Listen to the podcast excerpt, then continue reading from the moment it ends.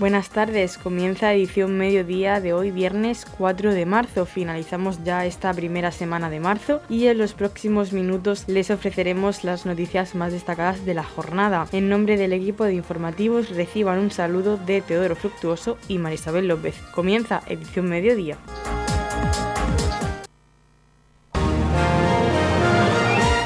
Edición mediodía. Servicios informativos.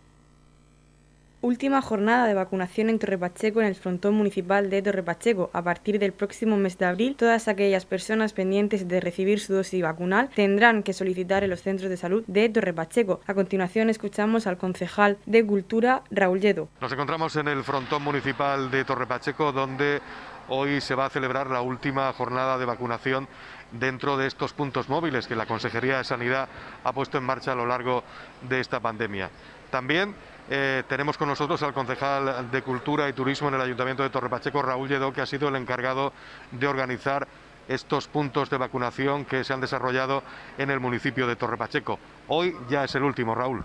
Así es, hoy es el último día de vacunación, de jornada de vacunación masiva en el municipio de Torrepacheco. Eh, empezamos ya hace más de 10 meses en estas instalaciones, precisamente en el pabellón Virgen del Rosario. Pasamos después a, IFEPA para después venirnos aquí al frontón, donde eh, todos los voluntarios, trabajadores municipales, protección civil, policía local, salud pública a través del 061 y, y el resto de trabajadores sanitarios han hecho un trabajo extraordinario, han hecho un magnífico eh, trabajo y un grandísimo esfuerzo para tener a el 97% de la población eh, de vacunación en el municipio de Torrepacheco eh, vacunada. Eh, Torrepacheco ha sido un ejemplo de organización y ha sido eh, un éxito en cuanto a la jornada, en cuanto a todas las jornadas de vacunación se refiere. De hecho, en el día de hoy había tan solo 350 personas eh, para vacunar en el municipio y eh, a la hora eh, en la que estamos, que son las 12 del mediodía, van más de 650 vacunas puestas. Eso hemos multiplicado las expectativas que teníamos para, para hoy. Pero eso nos da pie a, hacer un análisis de la situación y vemos la cantidad de gente que todavía queda en el municipio por vacunar y hacer de hecho, pues ese llamamiento a toda la población, a todos aquellos que quedan por vacunar, a que se acerquen a los puntos de vacunación, a su centro de salud. El punto de vacunación más próximo que vamos a tener nosotros como referente va a ser los Alcáceres y que no tengan eh, ningún tipo de duda. Allí donde vayan se lo, van, se lo van a aclarar, le van a dar toda la información y van a eh, descubrir que eh, la vacuna que yo me pongo te protege a ti y la que tú te pones nos protege al resto. Así que hacer caso, por supuesto, a todas las recomendaciones que nos vienen desde salud pública, porque eh, aunque eh, seamos muchos ya los vacunados, en el día de ayer teníamos más de 500 contagios y teníamos, por desgracia, eh, tres fallecidos por la causa del COVID. Así que, pues, hay que por un lado, celebrar, darnos las gracias, darle las gracias a todos aquellos que han tenido, han sido tan responsables de venir a vacunarse y a protegernos a todos y hacer ese llamamiento a los que aún quedan para que vengan y nos ayuden a frenar esta pandemia. A partir de, este próximo mes de abril, eh, los puntos de vacunación móviles que se han estado desplazando por toda la región de Murcia desaparecen y eh, vamos a tener un punto de referencia en los Alcázares para vacunar, pero también a partir de ese mes, del mes de abril, los ciudadanos que aún no se hayan puesto su dosis vacunal deben de dirigirse a los centros de salud, en este caso a los centros de salud del municipio de Torre Pacheco. Así es, los centros de salud van a ser siempre el punto de, referencia. Cualquier duda, su médico de referencia, su médico de, cabecera le podrá indicar dónde, eh, dónde se pueden ir a vacunar, si es que no lo pueden hacer directamente en el centro de salud. Y eh, pues el ayuntamiento de Torpacheco, pues evidentemente va a estar siempre a disposición de salud pública para ayudar y para coordinar todo aquello que necesiten por si tuviéramos la necesidad de volver a tener que abrir algún punto de vacunación o hacer eh, poner algún punto para hacer algún tipo de análisis de test eh, nuevamente en el municipio de Torre Pacheco. Edición Mediodía, Servicios Informativos. Feria del Comercio en Torre Pacheco, moda, animación, restauración y actividades infantiles el sábado 12 y el domingo 13 de marzo. La Feria del Comercio de Torre Pacheco tendrá lugar el próximo el sábado 12 y el domingo 13 de marzo en el Centro Comercial Urbano Avenida Fontes, Plaza del Ayuntamiento y Calle Mayor. El Ayuntamiento de Torre Pacheco organiza este evento de dinamización del comercio local a través de la Concejalía de Comercio con la colaboración de COEC Torre Pacheco. La feria cuenta con la presencia de más de 30 espacios comerciales pertenecientes al municipio que han solicitado su participación en el plazo abierto a tal efecto, mostrando una gran acogida e implicación con la actividad que ha permitido incluir una amplia variedad de productos moda, complementos, calzado, joyería, papelería, óptica, floristería, con la calidad del comercio habitual. La zona comercial permanecerá abierta en horario de 10 de la mañana a 8 de la noche con las últimas novedades. Un fin de semana en Torre Pacheco que contará con carpa gastronómica, actuaciones de animación, actividades infantiles, música en directo y muchas sorpresas. A continuación escuchamos a la concejala de comercio Yolanda Castaño que nos habla sobre el aplazamiento por motivos meteorológicos de la Feria del Comercio al próximo fin de semana 12 y 13 de marzo. Desde el Ayuntamiento de Torre Pacheco, la Concejalía de Comercio junto con COE Torre Pacheco nos hemos visto obligados a suspender la Feria del Comercio que está programada para este fin de semana en el centro urbano por las inclemencias del tiempo.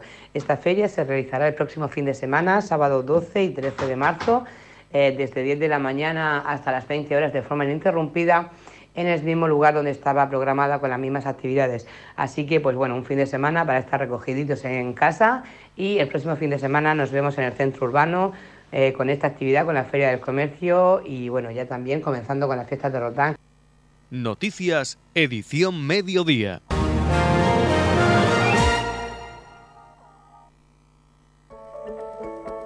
En la comunidad de regantes del campo de Cartagena aplicamos las últimas tecnologías en sistemas de control y distribución, lo que nos ha convertido en un modelo de gestión eficiente del agua gracias al alto nivel de concienciación de nuestros agricultores que trabajan a diario por la sostenibilidad y el respeto al medio ambiente. La comunidad de regantes del campo de Cartagena les ofrece la noticia agrícola del día.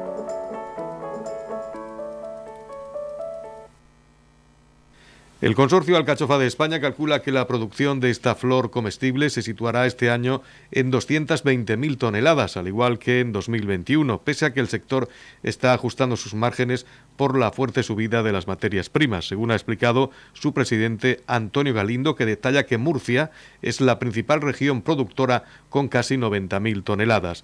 La producción nacional, que se mantiene durante los 365 días del año, gracias a que existen diferentes zonas de cultivo, se repartirá este año casi a partes iguales entre la comercialización en fresco y la destinada a conserva y congelados.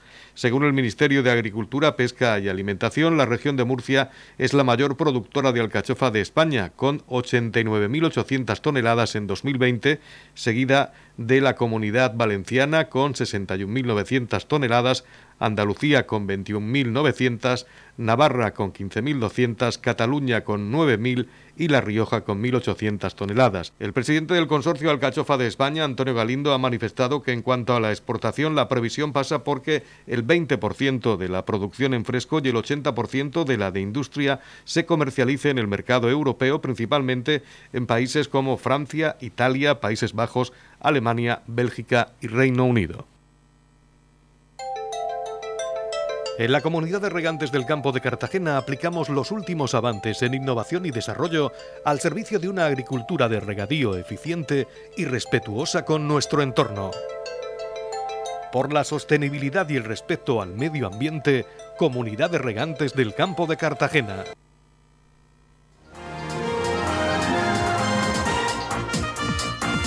Edición Mediodía, el pulso diario de la actualidad local se ha inaugurado la exposición El acartonamiento del Quijote en la sala de exposiciones de la Biblioteca Pública Municipal de Torre Pacheco y que podrán visitar hasta el 31 de marzo en horario de 8 de la mañana a 2 de la tarde y de 4 a 7 de la tarde. A continuación escuchamos al concejal de Cultura Raúl Lledo. Muchas gracias por acompañarnos en la Biblioteca Municipal de Torre Pacheco, en este Templo del Conocimiento, en la que va a ser la primera exposición eh, del Plan EXE, que es el plan que organiza la Comunidad Autónoma través de, del ICA y lo hace eh, poniendo en valor las salas municipales, un, un, total de 33 municipios de toda la región participan dentro de este plan y eh, se hace precisamente también para potenciar el el talento de la región de Murcia, los artistas de la región de Murcia. Desde aquí, en primer lugar, darle las gracias a don Manuel eh, Cebrián, que es el recién nombrado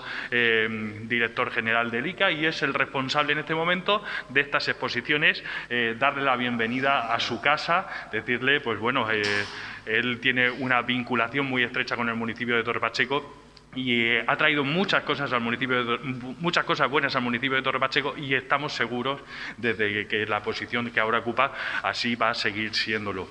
Hoy eh, inauguramos esta exposición, esta exposición eh, que lleva por título el acartonamiento del Quijote ya tuvimos en Torre Pacheco, este, precisamente en esta sala, una primera exposición referente a este tema hace unos años y ahora tenemos eh, una, segunda, una segunda etapa de esta exposición.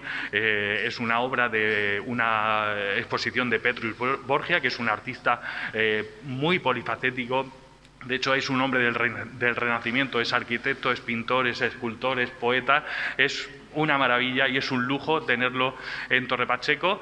Y con esta exposición que además está muy de, muy de, actualidad, no solo por... Eh, por todo lo que significa el Quijote como eh, referente en cuanto a la literatura, y en cuanto a, la, lectura, sino al mensaje, a ese mensaje del, del, protagonista del Quijote en su lucha contra la locura y en su lucha contra la barbarie y en su lucha contra la injusticia. Y esa injusticia precisamente es la que estamos bien tendemos como referencia de actualidad en esta semana con todo lo que está pasando en Ucrania. Y por eso eh, tenemos que estar muy agradecidos de que eh, del mundo en el que vivimos y de poder disfrutar de la educación y de la cultura que tenemos Gracias precisamente a iniciativas de la comunidad autónoma como esta y gracias a artistas eh, como Petrus Borgia que siempre están pendientes de darnos ese toque de atención a través de su obra. Yo quería darle las gracias y, bien, y también la bienvenida a los chavales, de, a los alumnos del centro eh, de, aquí de enfrente del, Instituto Luis Mantanares, que eh, vienen acompañados de sus profesores siempre que tenemos alguna de estas exposiciones. A ver, por ellos son del bachiller de, de arte, son los artistas del futuro que por supuesto vienen a tomar buena nota de la actualidad artística de la región de Murcia y yo me quiero dirigir a ellos especialmente para que aprovechen el momento de que hoy tienen aquí a los artistas, a los creativos, eh, para eh, que puedan preguntarles todo lo que quieran, desde luego, eh, si hay alguna duda sobre, la, sobre su obra, sobre la forma de componer, sobre la forma de exponer, que es muy importante también a la hora no solamente llegar y poner cuadros en las paredes, aquí veis que no hay cuadros en las paredes, pues que le preguntéis a ellos directamente porque eh, ellos eh, lo que pretenden es despertar emociones. No estamos diciendo que sean buenas o malas, despertar emociones con su obra. Y mm, esas eh, emociones, eso que han querido que os transmite su obra, es lo que le podéis preguntar a ellos que os pueden sacar de alguna duda. A continuación, también escuchamos al director general del ICA, Manuel Cebrián, que ha estado presente en la inauguración del acartonamiento del Quijote. Quiero destacar desde, desde ICA, bueno, este plan en especial para mí es muy importante porque es un plan de, expositivo eh, que supone también una descentralización por parte de la cultura, muy centralizada también en las grandes urbes y que llegue a municipios de toda la región y que de esa forma podamos dinamizar la cultura desde distintos municipios. En concreto, como bien decía Raúl, son 33 municipios los que van a participar de este plan en esta convocatoria que, tenemos ahora y también son 59 eh, exposiciones en, un total, eh, aparte de Petrus Borgia, de 138 artistas, 139 que son muchísimas personas las que participan a, eh, través de, exposiciones de esta naturaleza y sobre todo yo quería destacar eso, ¿no? la, necesidad por parte del ICA y por parte del Gobierno y de la Consejería de trasladar la cultura al ciudadano, a que el pie a pie el ciudadano pueda disfrutar especialmente de, todas estas exposiciones que son muy importantes. Dar también la, enhorabuena, bueno, un poco al ayuntamiento porque eh, pedir este tipo de subvención, impulsar este tipo de cultura, este acercamiento de la cultura y del arte al ciudadano y pues sin más dar paso al, artista que al final sin él todo esto no sería posible, con lo cual creo que es muy importante valorar eh, especialmente pues la, capacidad creativa de nuestros artistas, la vinculación también desde ICA, ¿no? que intentamos promocionar pues todo lo que son los artistas regionales, intentar promocionar también, poner en valor, ¿no? que además esas sinergias son muy importantes y que siempre las olvidamos entre los recursos locales a través de eh, recursos expositivos como estos y eh, los recursos que pueda tener la administración en cuanto a fondos. De esa manera esas sinergias cuando se unen pues dan como fruto este tipo de trabajos tan bien hechos. A continuación escuchamos al polifacético artista Petrus Borgia. Gracias al Ayuntamiento de Torre Pacheco y a Lica y, a Sofía Gea, que es mi pareja, que expone el mes que viene, que siempre me ayuda, siempre está conmigo y, si no, no hubiera, podido hacer estos prismas.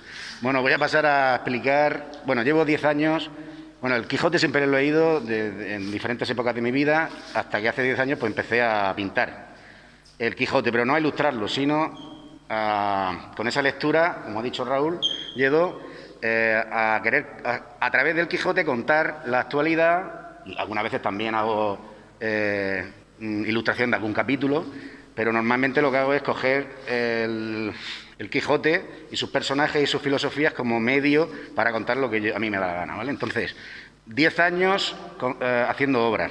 estas son las obras, las principales obras más grandes, las que están en el centro de la sala, que como ya voy a dejar de exponer esto, del Quijote, pues he querido cambiarlo, he querido darle otra forma para que la gente lo, recorra y se coma más la cabeza que viéndolo plano, cambiando las dimensiones, ¿no? Y sobre todo, lo que estos diez años lo que he querido, lo que siempre tenía en la mente era la, idea de poner los bocetos, porque yo trabajo mucho con bocetos, como, como, se, como bueno, para mí es la manera de, trabajar. Entonces quería una pequeña muestra de cientos de bocetos que tengo, pues ahí los he puesto, ¿vale? Contrastando con el, con, el, con los prismas, olvidándome de las paredes y que el protagonismo sean las, de las obras. Eh, va a ser de las últimas veces que voy a exponer esto. Intentaré hacer alguna exposición más con más bocetos y que no sé si habrá alguna sala como esta, espectacular y de grande para, para poner más bocetos, pero bueno. Continuamos con el nuevo director general del ICA, Manuel Cebrián, que nos cuenta cómo afronta este salto cualitativo en su vida profesional.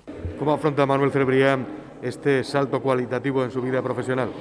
Bueno, pues con, muchísima ilusión, con muchísima ilusión, sobre todo mucho cariño también, porque aquí en este municipio eh, ya tengo mucha, he hecho muchas cosas aquí, ya me conocéis, con muchísima ilusión, sobre todo porque bueno, cuando adquirimos por responsabilidades también dentro de la administración pública de un gobierno y sobre todo somos capaces de llevarlo con ilusión a, todos los municipios, especialmente al ciudadano que, somos para quienes trabajamos, pues con mucha ilusión. La verdad que con entusiasmo, ya sabéis que soy una persona creativa, que me gusta hacer cosas nuevas y vamos a intentar pues, llevar toda esa emoción y todo ese entusiasmo pues, a esas políticas y que sobre todo lleguen al ciudadano, que es el objetivo fundamental.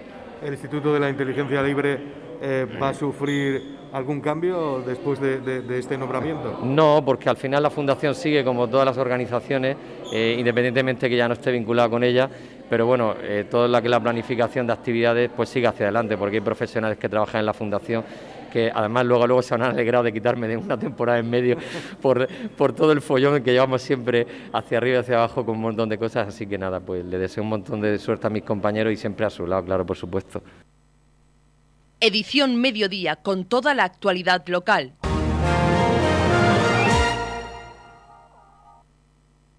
Irina Onukovic, voluntaria de la comunidad ucraniana de Torre Pacheco, quiere dar las gracias por las muestras de solidaridad por parte de todos los vecinos de Torre Pacheco. Así lo pone de manifiesto en la entrevista realizada por nuestro compañero Teodoro Fructuoso, en la que nos habla de la situación en la que se encuentran sus compatriotas en este momento y nos actualiza las necesidades prioritarias en estos momentos para enviar material humanitario a Ucrania. A continuación, escuchamos la entrevista. Tenemos con nosotros a Irina Onukovic, como todos ustedes saben, es la segunda vez que ya hablamos con ella. Es una de las voluntarias que están recogiendo el material que solicitan desde Ucrania para sus compatriotas. Y bueno, pues Irina, parece ser que la respuesta del pueblo de Torre Pacheco, de los ciudadanos del municipio de Torre Pacheco, ha sido estupenda. Son muchas las cosas que habéis recogido hasta este momento. Sí, así es.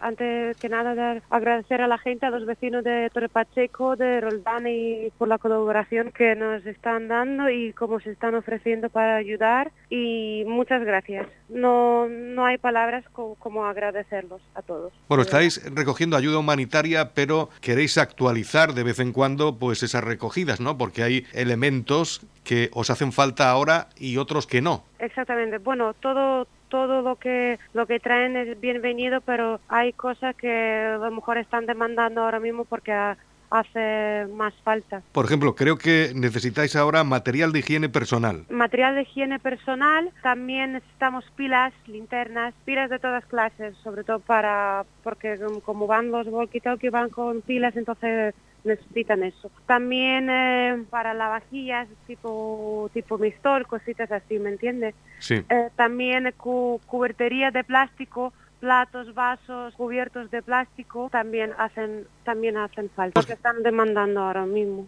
Tenemos que recordarle a todos los vecinos que eh, el centro está situado en la Plaza de España de Torre Pacheco, abierto de 10 a 1 y de 4 a 8 de la tarde, también este fin de semana. Sí, correcto, así es. Así es. Aunque de todas maneras si alguien le pide a deshoras, podemos, como están los números de teléfono, podemos acercarnos en cualquier momento.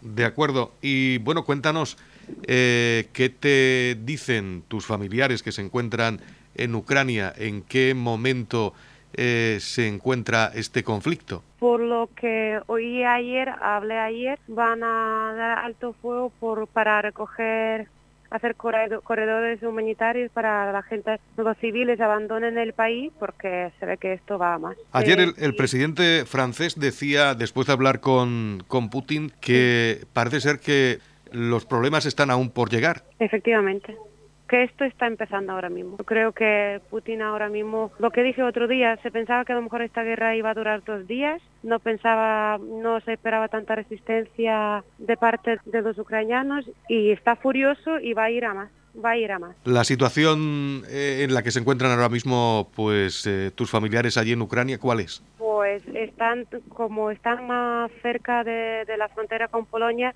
están un poco más tranquilos, pero están llegando los refugiados de, otras partes de Ucrania hacia esa zona. Y están ayudando a, a, la gente con, con coches, con, lo que pueden acercarlos hacia, la frontera, a dar cobijo, por como vienen, eh, como vienen familias, eh, mujeres con niños, con los niños pequeñitos, con bebés, entonces pues le dan cobijo por las noches y al día siguiente pues le van ayudando, echando una mano para llegar hasta la frontera. La, respuesta mm, humanitaria está siendo muy buena, ¿no? Eh, tenéis eh, mm. mucho material recogido. La respuesta humanitaria está siendo brutal. Sinceramente no nos esperábamos este recibimiento y de la manera que se está volcando la gente. La gente está llamando sobre todo a gente mayor, las personas mayores a las que no se pueden acercar, nos están llamando a ver si podemos acercarnos a sus casas a recoger las cosas. Me emociono porque, mm, de verdad, es inexplicable la ayuda estamos recibiendo y cómo se está volcando la gente y,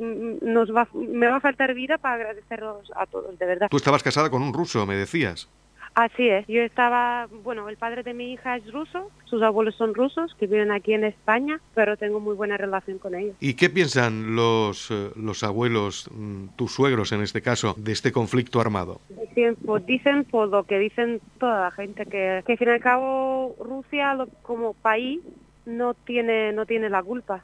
Es mm, guerra de Putin. Y yo creo que va a ser guerra de Putin contra el mundo, porque ahora mismo está furioso. Está furioso, está, no le están saliendo las cosas como él quería, como él pensaba, tiene algunas complicaciones porque Ucrania se está resistiendo. Y va, le da igual, le da igual su país, le da igual los ciudadanos de su país le da igual los rusos, ucranianos, le da igual todo, todo, absolutamente todo. ¿Hasta cuándo crees que podréis resistir el avance de las tropas rusas? Porque evidentemente el, armamento, eh, el número de efectivos militares ruso es muy superior al, al vuestro.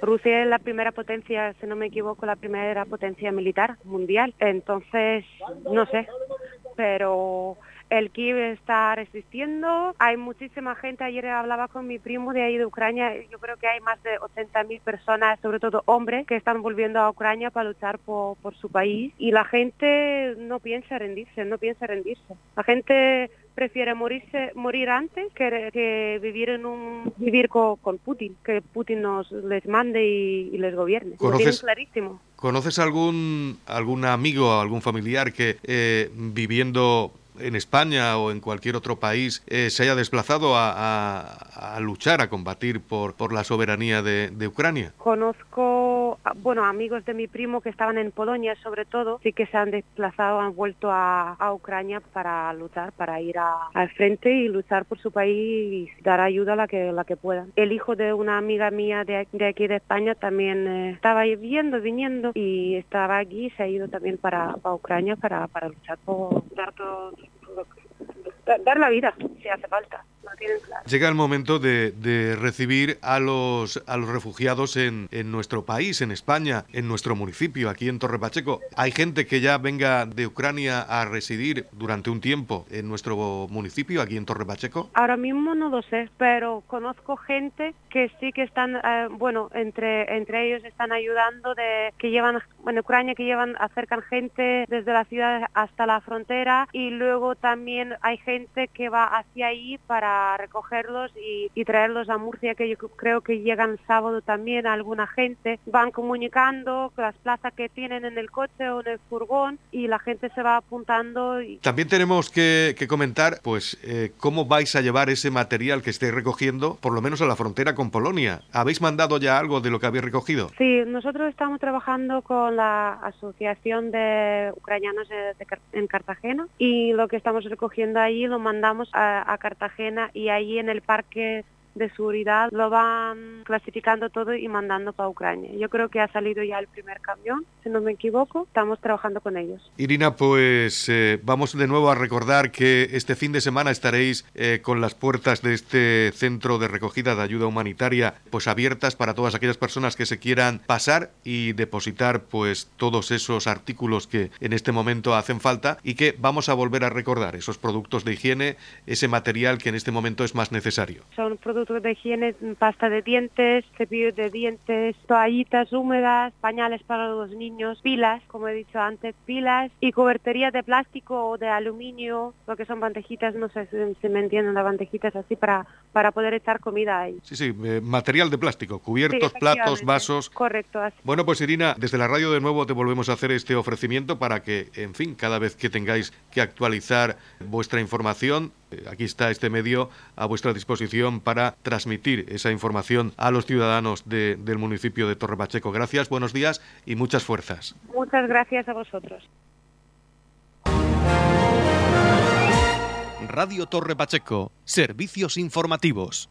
La Asociación Cultural La Piedra del Mago presenta Marzo Lúdico en Torre Pacheco con distintas actividades programadas para celebrar a lo largo de este mes de marzo. Concretamente, mañana sábado día 5 se celebra la jornada de puertas abiertas. El presidente de esta asociación cultural, David García Solana, nos habla de las actividades previstas para celebrar este marzo lúdico en Torre Pacheco. En la Asociación Cultural La Piedra del Mago celebramos nuestro marzo lúdico, por lo que os invitamos a que os paséis por el espacio joven de Torre Pacheco los días 5, 19 y 26 de este mes y participéis con nosotros en las actividades que realizaremos durante esos días que están enfocadas prácticamente a casi todas las edades.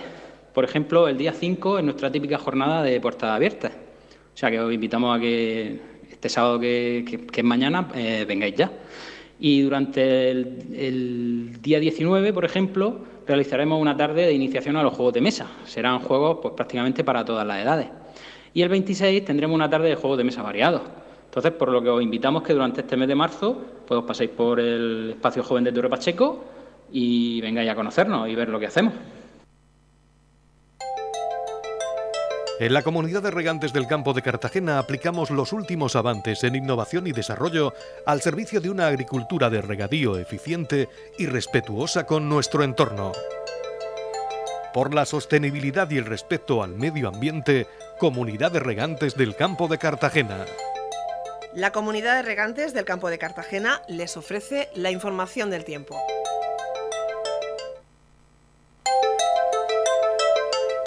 A continuación, conocemos la información meteorológica para hoy viernes 4 de marzo en la región de Murcia. Chubascos fuertes, cielos nubosos o cubiertos con chubascos que podrían ir ocasionalmente acompañados de tormentas y ser localmente fuertes, tendiendo a remitir durante la tarde. Las temperaturas irán en descenso. La capital Murcia alcanzará una máxima de 15 grados y una mínima de 10. El campo de Cartagena alcanzará una máxima de 15 grados y una mínima de 9. Y en el mar también tendremos una máxima de 15 grados y una mínima de 8 grados. En la comunidad de regantes del campo de Cartagena aplicamos las últimas tecnologías en sistemas de control y distribución, lo que nos ha convertido en un modelo de gestión eficiente del agua gracias al alto nivel de concienciación de nuestros agricultores que trabajan a diario por la sostenibilidad y el respeto al medio ambiente. Hasta aquí lo más destacado de la información local. Volvemos con más noticias a partir de las 8 y media con edición de tarde. Y recuerden que edición mediodía lo pueden volver a escuchar en los podcasts de esta emisora que pueden encontrar en el Facebook de Radio Torre Pacheco y también a través de nuestra web radiotorrepacheco.es donde encontrarán información actualizada. Les deseamos que pasen muy buena tarde.